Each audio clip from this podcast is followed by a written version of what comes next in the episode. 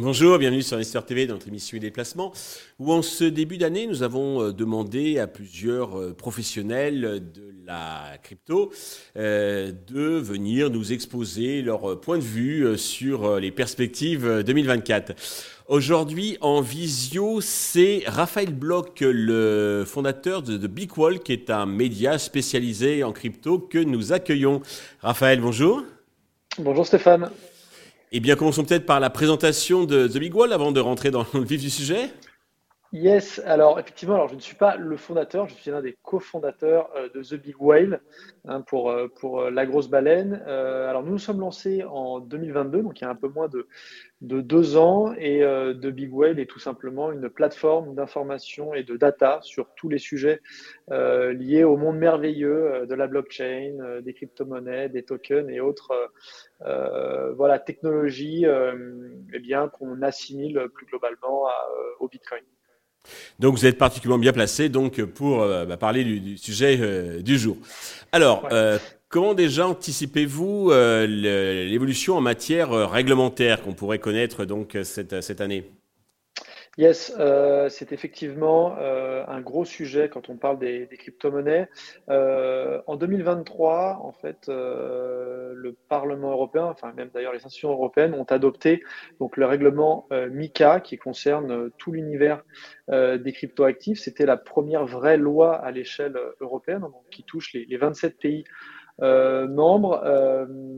Et, et, finalement, c'était la première étape, sauf qu'il y a eu le vote et maintenant on entre dans la phase d'entrée en vigueur, donc d'application de MICA qui va se faire progressivement. Et 2024 est une année charnière à ce niveau-là, euh, que ce soit donc concernant les stablecoins. Les stablecoins sont ces monnaies numériques euh, qui sont euh, censées être stables, hein, donc adossées à des actifs comme par exemple l'euro qui n'est pas censé euh, varier.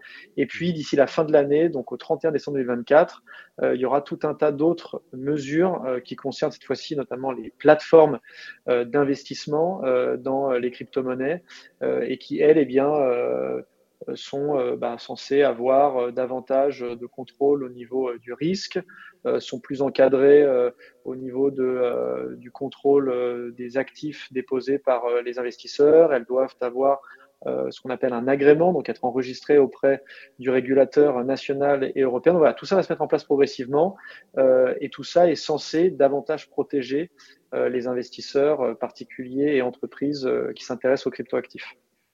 Alors, de ce changement de la réglementation, va en découler aussi l'adoption par les institutions euh, financières. Euh, comment voyez-vous euh, ce, changement du côté institution?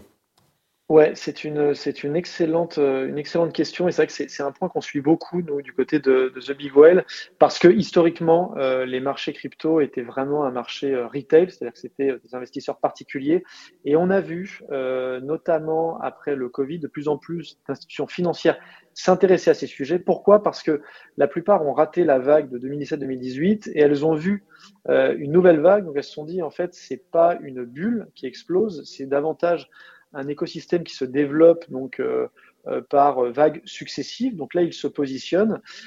et c'est vrai qu'eh bien pour que les institutionnels investissent davantage d'argent et aussi que les responsabilités qui sont les leurs se positionnent sur un univers qui est censé être plus risqué, il faut à la fois euh, une réglementation, donc des règles qui leur permettent euh, de se positionner, et puis il faut aussi euh, finalement que, j'allais dire, les premiers se jettent à l'eau, et c'est un peu ce qu'on a vu ces derniers mois avec, alors que ce soit en Europe en Asie ou aux États-Unis euh, des euh, grandes entreprises qui se positionnent. Je pense notamment à des fonds d'investissement et des banques.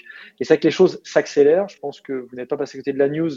Et donc, il y a deux semaines, euh, les premiers ETF spot sur le Bitcoin ont été donc approuvés par, par la SEC. Et c'est que 2024, eh bien, s'annonce comme une année charnière parce qu'on va avoir de plus en plus d'entreprises se positionner grâce à la régulation, grâce à des acteurs pionniers et potentiellement aussi grâce à un marché qui reprend et qui donc devra accélérer le cycle.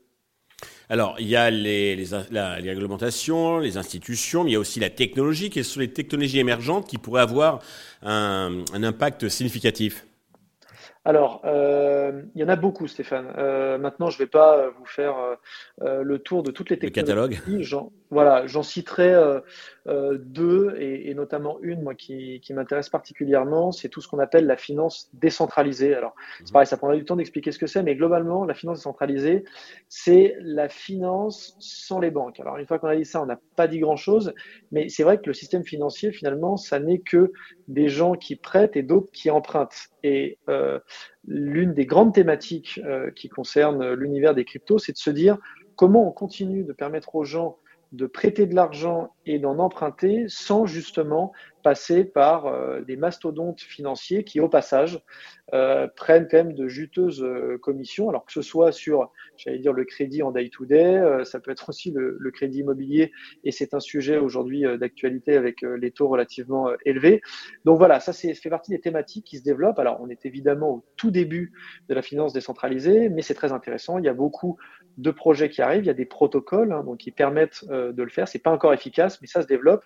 Et puis la deuxième thématique rapidement, c'est ce qu'on appelle le zero knowledge proof. Alors c'est un peu barbare, mais pour euh, vous faire simple, euh, c'est tout simplement la capacité de justifier de son identité sans devoir la révéler. Alors voilà, je sais comme ça, ça peut paraître un peu bizarre, mais c'est toute la beauté des technologies liées à la blockchain, c'est qu'on peut démontrer que nous sommes bien Raphaël et Stéphane sans montrer aux autres des, euh, éléments euh, euh, qui révéleraient notre, identité. Donc ça, quelque chose de très intéressant parce que, comme vous le savez, dans tout l'univers crypto, le but, c'est aussi de préserver eh j'allais dire le, le, caractère confidentiel des transactions parce que la blockchain est transparente, mais des gens veulent aussi pouvoir opérer de manière plus confidentielle.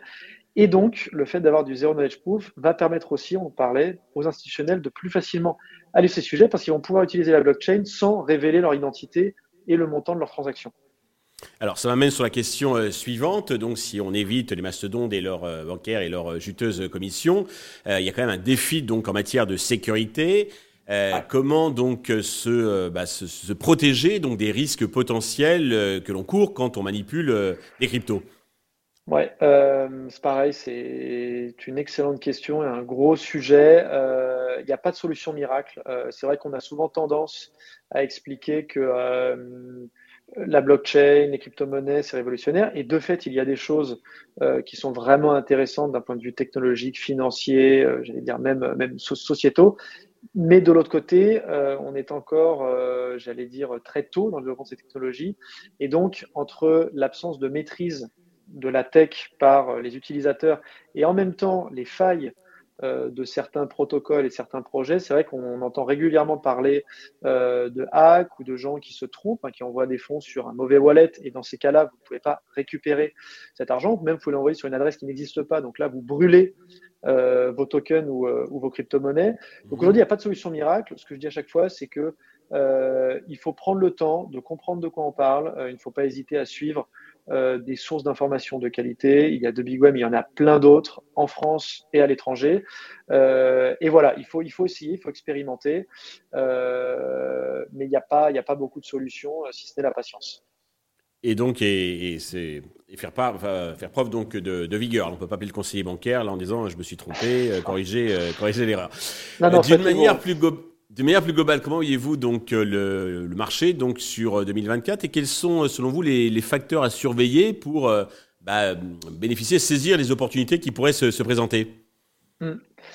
C'est vrai que bon, on sort de 18 mois particulièrement compliqués sur les marchés. Hein. Il y a eu FTX, beaucoup de faillites, mais aussi des marchés qui ont, qui ont beaucoup baissé.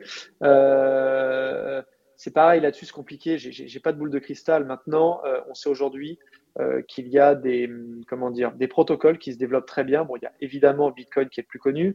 Il y a aussi Ethereum hein, qui est le deuxième euh, plus important protocole. C'est tout ce qui concerne les smart contracts. Puis vous, en avez, vous avez aussi d'autres euh, écosystèmes qui se développent. Je pense par exemple à Cosmos qui fait aujourd'hui euh, beaucoup, beaucoup parler de lui parce que beaucoup de projets se développent euh, autour, de, autour de Cosmos. Donc c'est pareil, là ce qu'il faut, c'est lire, prendre le temps de comprendre, savoir aussi pourquoi potentiellement on investit dans les crypto-monnaies? Est-ce que c'est purement spéculatif? Est-ce que c'est sur du long terme? Est-ce qu'on s'intéresse, euh, j'allais dire, aux sous-jacents technologiques? Ou alors, euh, est-ce qu'on a davantage envie de faire des paris?